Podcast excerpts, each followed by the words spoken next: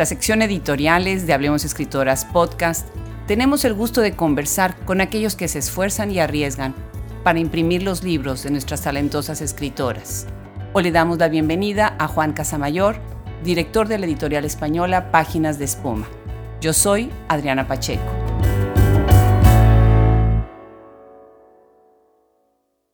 Hoy el micrófono de Hablemos Escritoras Podcast viaja hasta Madrid. Bienvenido Juan a Hablemos Escritoras Podcast. Es un placer de verdad, Adriana, participar en, vuestro podcast y, y bueno, me entusiasma la idea de poder abrir una conversación. A ver, platícame, Juan. Una vez, en una mañana, tú decidiste hacer una editorial. ¿O cómo fue que, que nació Páginas de Espuma? Bueno, cuando surge una idea eh, en torno a, a, la creación de una editorial, creo que podríamos distinguir en un primer momento un, un punto eh, eh, de decisión, un punto de inflexión. Eh, sí que es verdad que hay un momento que marca esa decisión, que en nuestro caso fue primavera de 1999, un encuentro entre dos personas, Encarnación Molina, la editora de Páginas de Espuma, con quien concluimos que lo mejor que podíamos hacer en nuestras vidas en ese momento era crear un sello editorial y compartir la aventura de amplificar y apasionar a otros con las lecturas que a nosotros nos llegaban muy dentro. Eso sería un aspecto más puntual. Creo que una editorial también se decide montar o llevas a cabo ese proyecto cuando hay detrás toda una acumulación eh, de causas y de argumentos sobre la mesa para decir, este sí que es un momento para montar una editorial, este es el proyecto que queremos hacer, este es el espacio de lectura que tenemos y por lo tanto en el umbral de los dos espacios, la decisión puntual, apasionante y emocional, pero también en la reflexionada y analizada a lo largo de una experiencia laboral y, de un encuentro de dos personas, es como mmm, nos decidimos a montar páginas de espuma. Qué maravilla. ¿Y el nombre? ¿Por qué páginas de espuma? Dar nombre a, un proyecto editorial, a una editorial, no es sencillo del todo. Huíamos de nombres eh, eh, como muy categóricos, muy con un peso específico muy grande. Y en cambio nos gustaba mucho un proyecto que surgió a mitad de la década de los 90, Lengua de Trapo, una editorial que traía un aire fresco, eh, que intentaba traer autores latinoamericanos, que eh, traía a las mesas de novedades nuevos escritores de esta orilla, de España, y nos gustaba mucho ese sintagma, lengua de trapo. Y buscando nosotros también otro sintagma, otro nombre evocador, nos fuimos y acudimos a la poesía del poeta granadino español Luis García Montero, que también es profesor en la Universidad de Granada, donde Encarnación Molina eh, fue su alumna. Y buceando en los versos de Luis encontramos un maravilloso verso que incluía páginas de espuma. Creemos que es un nombre evocador, poético, creemos que es un buen nombre para una editorial de poesía, aunque digamos este nombre recayó en una editorial eh, sobre el cuento, que es con lo que trabajamos fundamentalmente. Pero esta aventura contada en estos pocos minutos, la verdad es que se alargó eh, en aquel año 1999 durante algunas semanas. No fue sencillo dar con, con el nombre que nos convenciera definitivamente. Me imagino, porque son como decisiones importantes, ¿no? No nada más es abrir el sello editorial y hacer precisamente todo lo que se necesita, tener un equipo, tener el, el, el, espíritu, la filosofía, pero además nombrar. Cuando nombras, en ese momento algo existe, ¿no?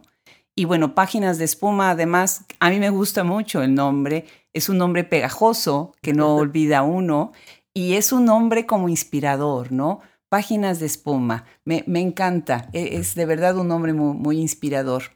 Juan, me gustaría hacer un comentario de, desde el espacio en donde ahorita estamos trabajando, pensando precisamente en este, en este trabajo en equipo, en este silencio que tuvieron ustedes que hacer para, para lograr fundar eh, la casa editorial que tienen. Yo estoy en Austin, tú estás en Madrid, en completo silencio.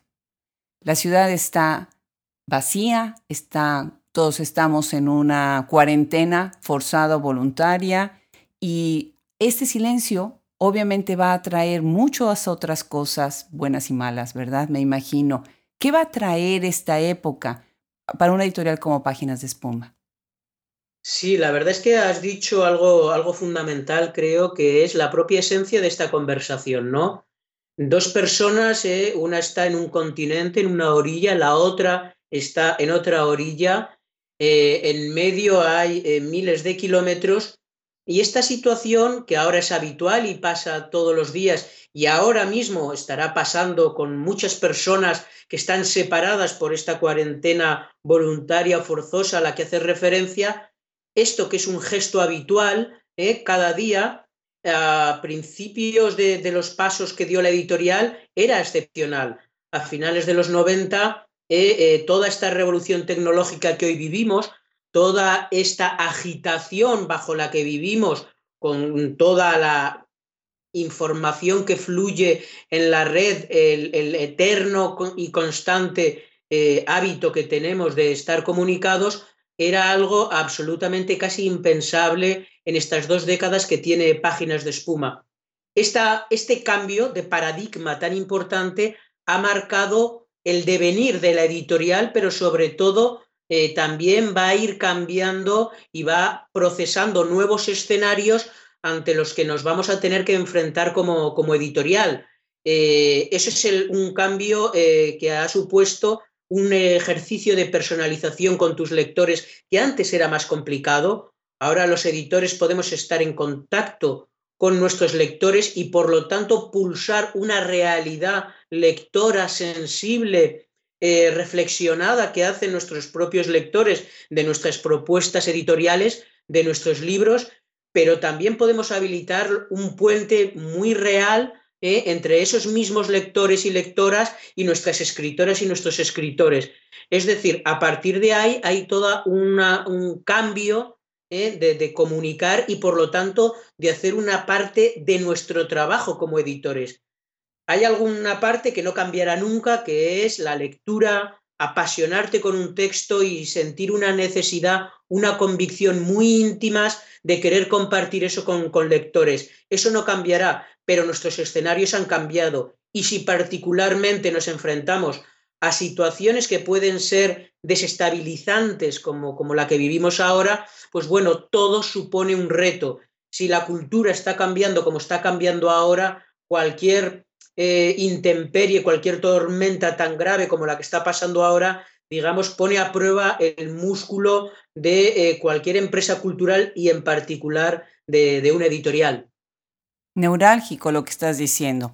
Eh, estás hablando de la evolución de las editoriales ante las circunstancias para poder seguir siendo lo que deben de ser, que es puente. Un puente entre el material de los escritores, de las escritoras y de los lectores. Y, se haciendo la idea de que el mundo está cambiando y que tenemos que estar preparados para cualquier tipo de, circunstancia, de, situación. Ahora que ustedes están en aislamiento en España, me imagino también, bueno, estando cerrada la oficina, el equipo pues trabaja desde sus casas. ¿Cuántas uh -huh. personas integran el equipo de Páginas de Espuma?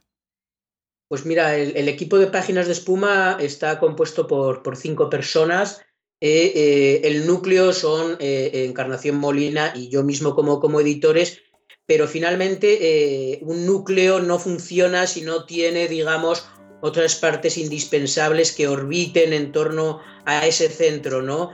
Y la verdad es que el equipo está muy equilibrado con alguna persona que lleva muchos años cerca de nosotros y conoce todos nuestros vicios y todas nuestras virtudes y también eh, gente nueva que se ha ido incorporando y en relación un poco a lo que hablábamos del cambio de paradigma y de nuevos escenarios que propicia la, la, tecnología, pero que también propicia el desarrollo social, los hábitos de consumo, los hábitos de ocio, tenemos gente joven en torno a la editorial que es como abrir una ventana y que entre aire fresco y que entre no solo un impulso de alguien que tiene veintitantos años, sino que trae ideas renovadas, ¿no?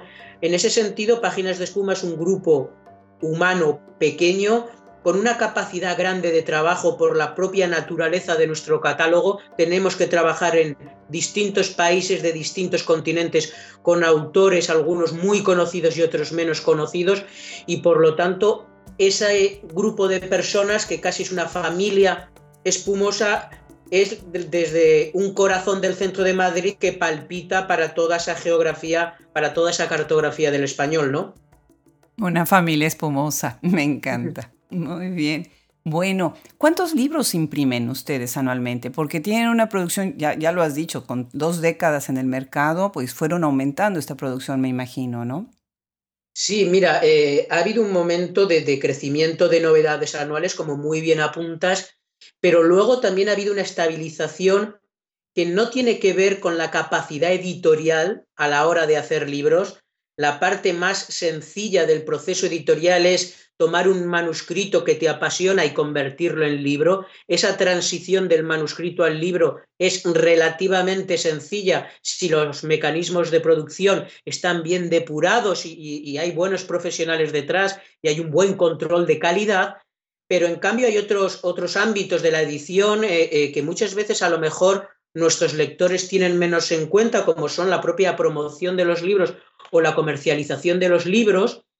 Y en un ámbito tan, tan rico, tan variado de propuestas editoriales de, de ambos continentes y de una industria editorial tan potente, pues nos hemos quedado en torno a 20 títulos, sobre todo porque podemos cuidar podemos valorar cada proyecto, podemos empujar todo lo necesario para que ese libro pueda llegar a todos los lectores y lectoras que lo están esperando. De hecho, Páginas de Espuma llegó a publicar entre 25 y 30 títulos al año y curiosamente cuando descendimos nuevamente a, unos 20, eh, contablemente fue más beneficioso. Facturábamos más con menos libros muy cuidados que con una producción muy alta y quizá más, más descuidada.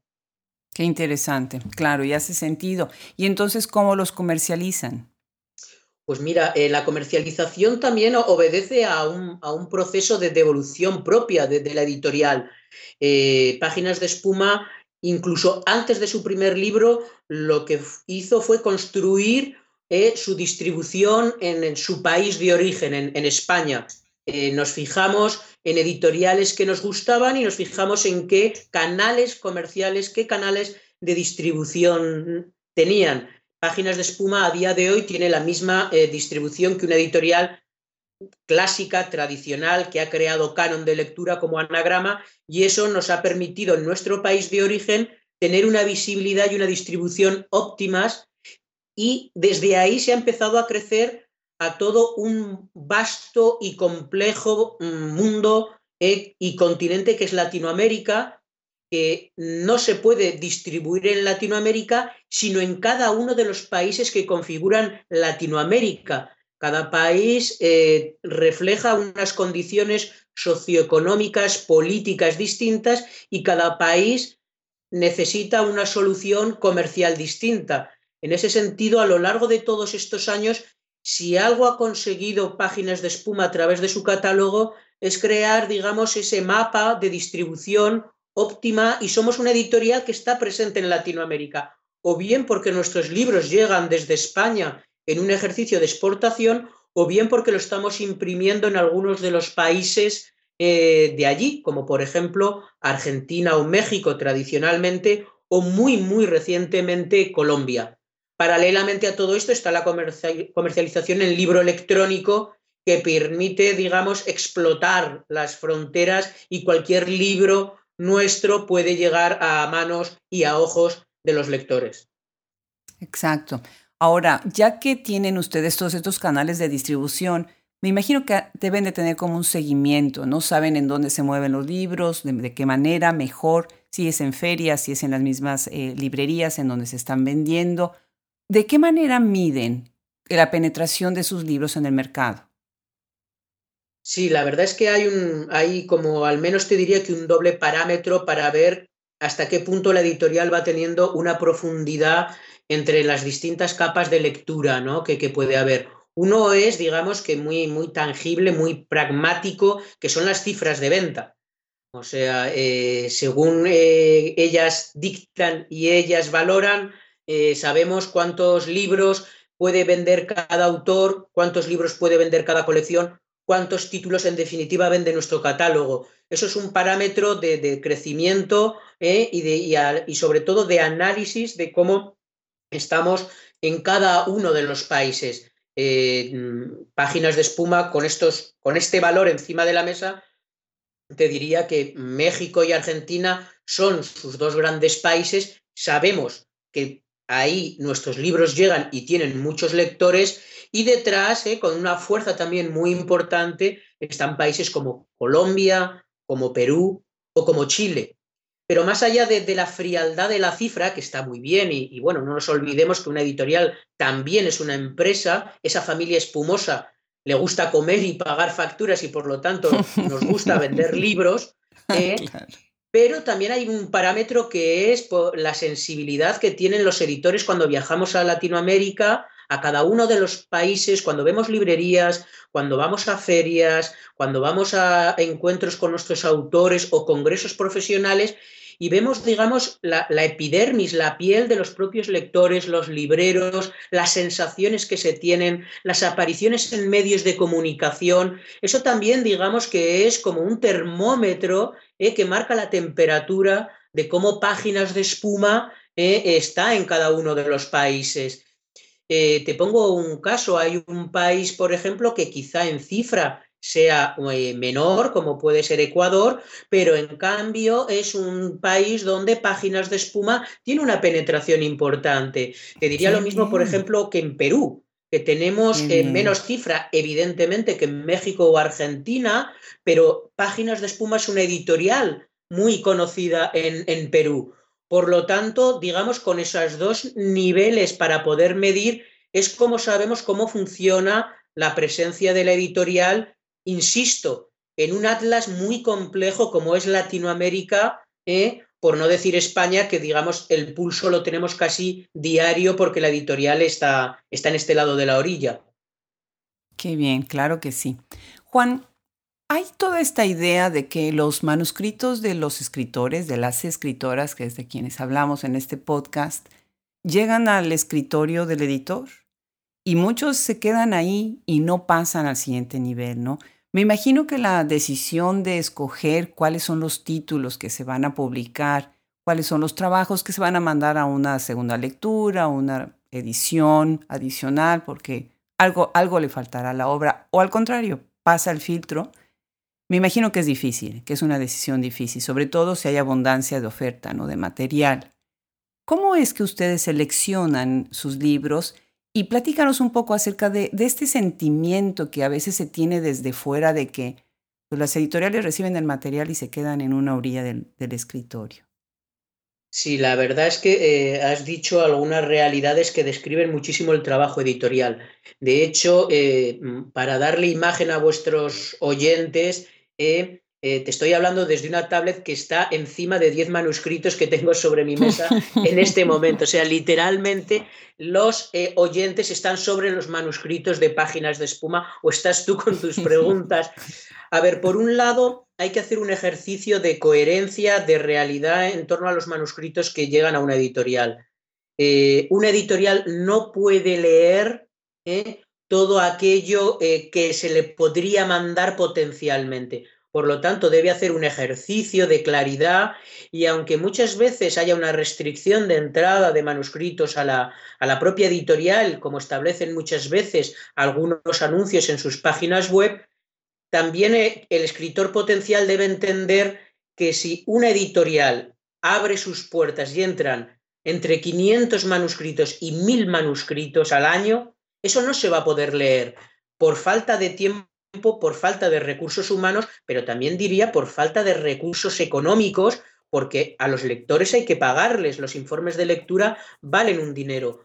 Por lo tanto, las editoriales deberíamos aceptar, y en páginas de espuma es lo que intentamos hacer siempre, aquellos manuscritos que leemos y valoramos.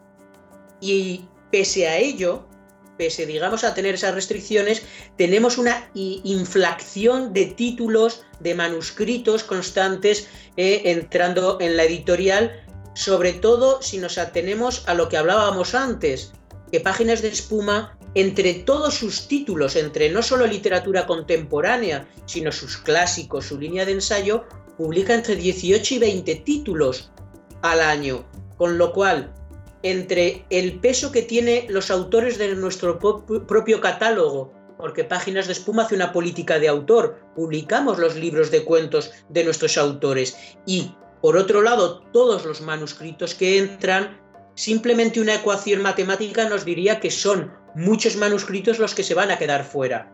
A partir de ahí radica el interés muchísimo de tu pregunta. ¿Cuáles son los criterios para elegir entre todo eso? Pues definitivamente aquí sale la mejor definición que tiene un editor. Un editor ante todo es un lector. Entonces yo cuando leo un manuscrito, si yo me apasiono, si yo concentro un interés que quiero que ese manuscrito eh, sea compartido con los lectores anónimos que no conozco y al mismo tiempo quiera compartir un espacio de diálogo y debate, de enriquecimiento de ese texto con quien lo ha escrito, tengo una idea bastante clara de que estoy ante un manuscrito que quiero publicar. En el fondo es una reacción casi visceral. O sea, Páginas de Espuma, que se dedica al mundo del cuento, eh, tiene la suerte de tener un género muy abierto, muy rico, con estéticas muy diferentes, y no me veo supeditado a una corriente literaria, a una forma de escribir, sino que precisamente la variedad es un poco la que define el catálogo y el gusto que en definitiva hace elegir un manuscrito u otro, ¿no? Claro, qué interesante respuesta y cosas que yo tampoco había pensado. ¿Cómo, aprendo con estas conversaciones? ¿Ustedes de alguna manera atraen también la atención de algunos escritores a través de, de concursos, convocando a concursos, como lo hacen otras editoriales? Exacto, sí. A ver, es una forma que, que las editoriales es una herramienta que las editoriales tienen para favorecer un espacio creativo por un lado, pero también se podemos hablar a las claras que, que un premio lo que hace en un momento dado es iluminar un, aspecto del trabajo editorial y concretándolo más todavía, esa iluminación recae sobre un libro y sobre quien lo haya escrito. Es una forma de potenciar, una vez que salga el libro, la comercialización y la promoción de ese libro. Páginas de Espuma tiene dos herramientas en estos momentos a través de los premios.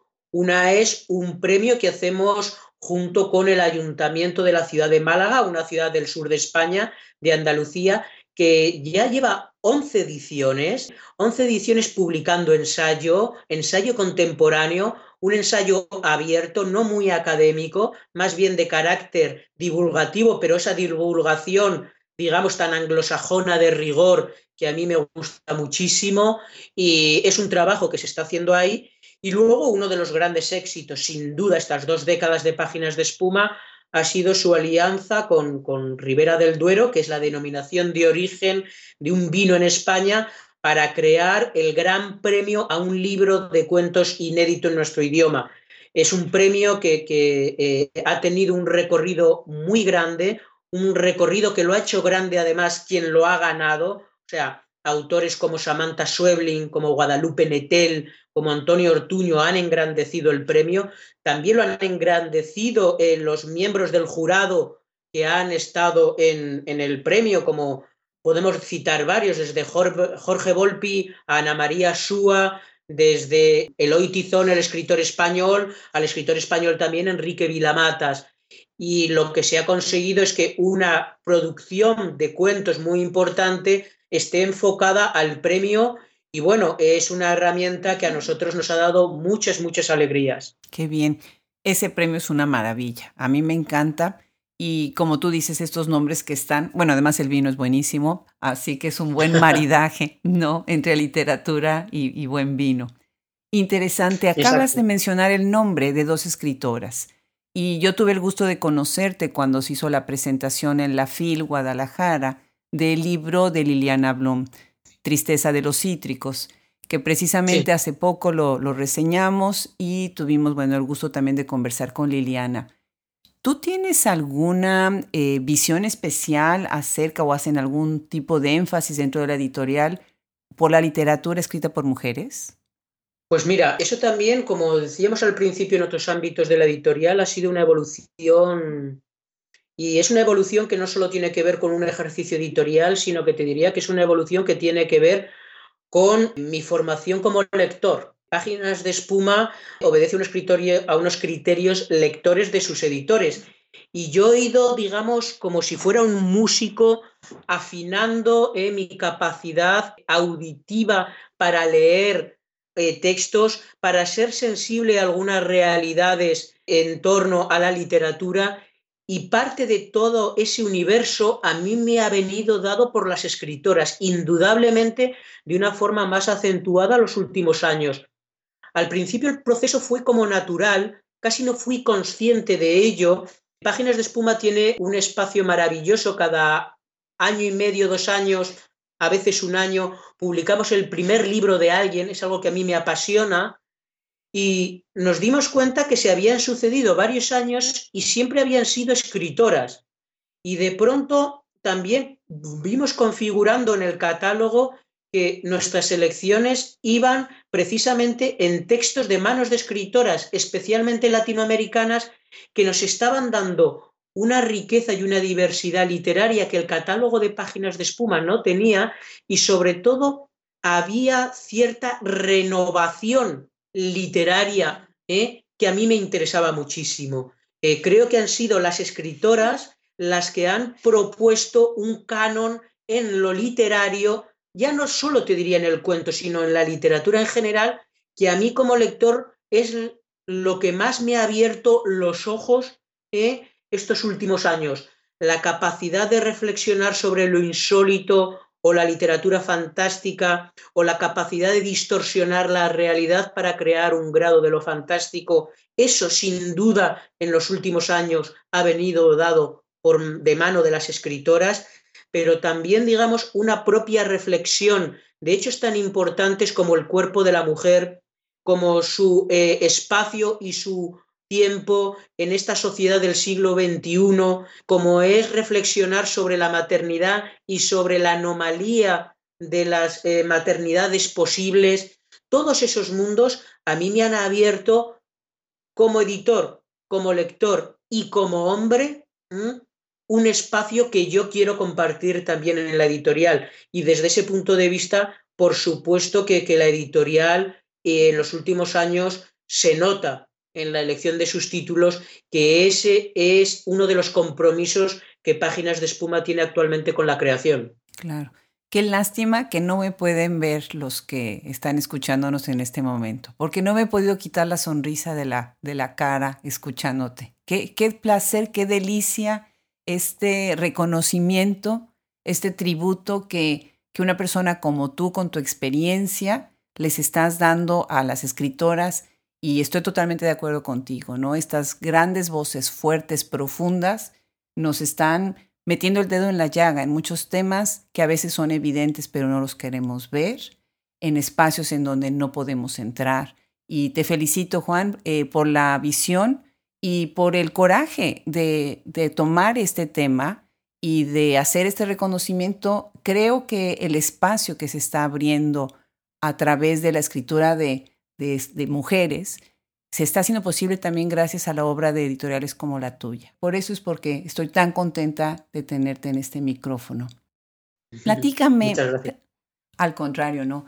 Platícame, Juan, sobre algunas de las experiencias que han tenido con, con, ciertas escritoras. Me imagino que, bueno, deben de tener una serie de anécdotas de, de cómo llegaron a ellas, de cómo fue el proceso, la selección de la portada, la sorpresa de ver la historia y después compartirla entre ustedes y decir, oye, ya leíste el libro de, de, tal o cual, ¿no?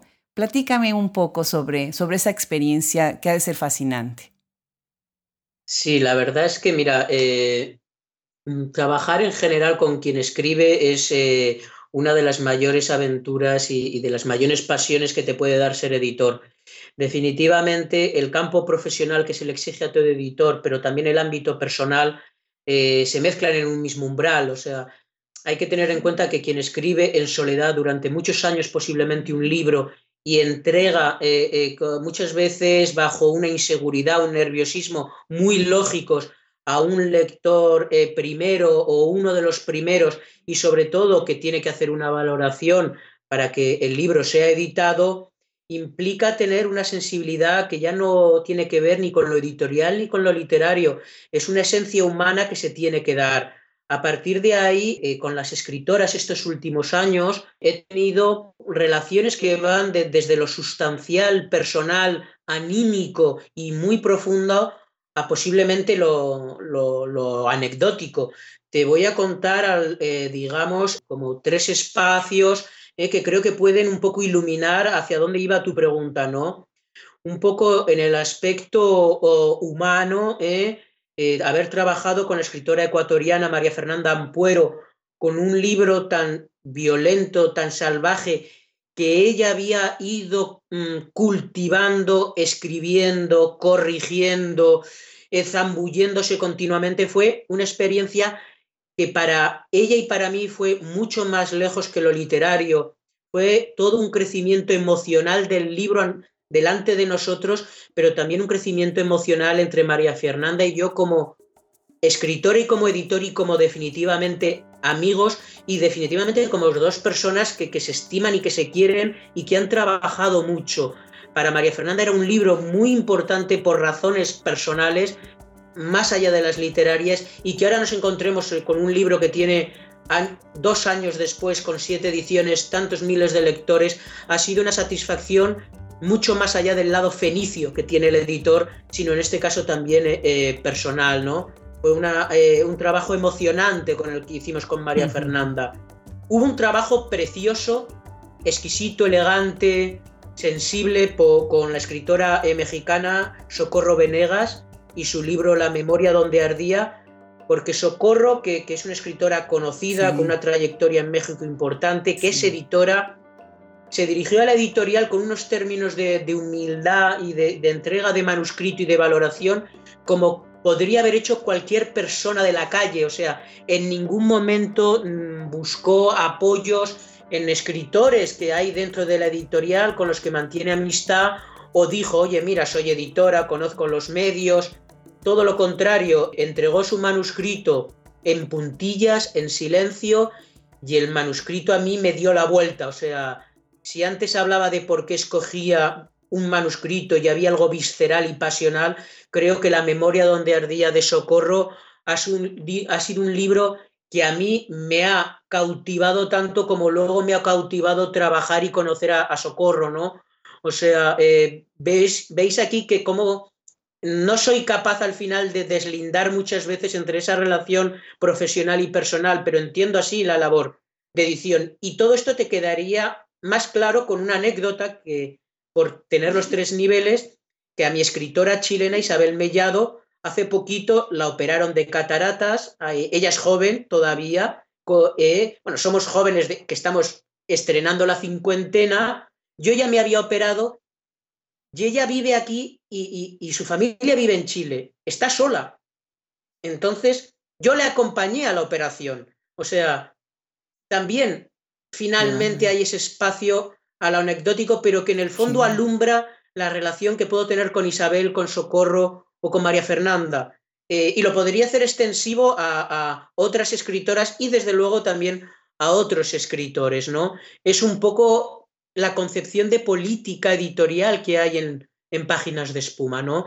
Y es una forma indisoluble de entender nuestro ejercicio editorial. Creo que es algo que hemos atesorado a lo largo de los años y a lo que nunca, nunca renunciaría en la editorial. Algo que me dijo Liliana, me acuerdo muy bien en la FIL, es que eres un editor meticuloso, que te vas al detalle y estás en la revisión y la revisión, pero siempre de una manera muy cálida y tratando de trabajar en equipo todo el tiempo cerca, cerca. Qué bendición tener un, editor así, porque hay un momento en donde la escritora queda en una situación frágil, expuesta, ¿no? Es como te estás desnudando enfrente de, de quien te va a leer, ¿no? Y la decisión de sacar un, un texto a la luz e, es, es algo fuerte, ¿no? Y depende de cómo el editor la va a tomar o va a leer pues eso influye también un poco en, el proceso de la escritora, en, desprenderse de eso y decir, ok, ahora sí va para afuera, ¿no? Sí, has dado en la clave eh, eh, con, diciendo eh, desprenderse del texto. O sea, ese desprenderse del texto, el editor debe tener un, tacto muy, muy fino y muy cálido.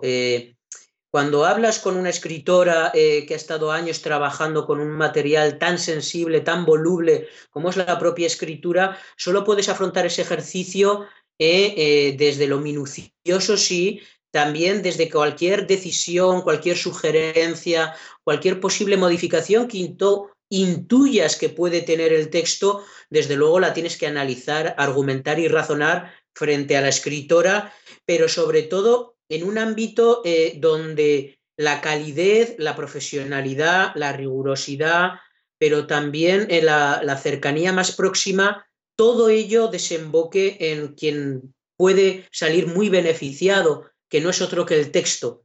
Y cuanto más beneficiado salga ese texto, creo que en este caso la escritora más feliz estará en el fondo consigo misma, con su ejercicio de escritura, con esa criatura de la que se está desprendiendo y cuya última escritura es la lectura de quien le lea, y hacia sus ojos va a ver que el editor ha hecho el trabajo.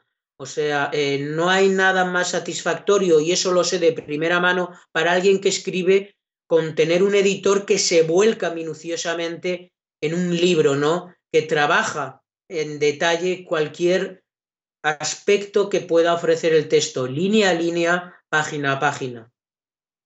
Definitivamente. Pues lo que me da gusto es que además vamos a tener en Hablemos Escritoras podcast en nuestra página web el catálogo de tus escritoras, con las preciosas portadas que tienen y van a estar accesibles para que las vea el público y consigan los libros, busquen los libros, ¿no? porque la verdad es que el trabajo no nada más queda del lado del editor, sino nosotros como lectores necesitamos hacer difusión, leer, pasar de boca en boca, ¿no? Los nombres de estas escritoras tan buenas. Juan, pues me encanta conversar con una persona con tu experiencia, con tu sensibilidad y sobre todo con un espacio en donde sé que no es fácil. Los editores también tienen muchos retos que enfrentarse y bueno, pues muchísimas gracias por estar con Hablemos Escritoras Podcast el día de hoy.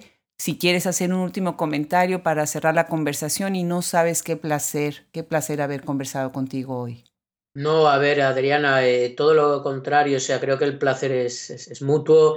Me parece que eh, los editores eh, debemos hablar poco, pero cuando hablemos tenemos que, decir con claridad aquello que sentimos y, y trasladar nuestro trabajo, que no es otra cosa que, dar visibilidad y viabilidad a la creación de nuestras escritoras y de nuestros escritores. Y como tú muy bien dices, finalmente eh, volcarlo todo en la pasión lectora de quien nos escucha y de los lectores.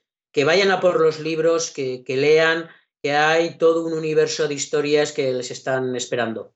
Muchísimas gracias, Juan. Pues mucha suerte con todo por Madrid. Muchísimas gracias. Un abrazo enorme.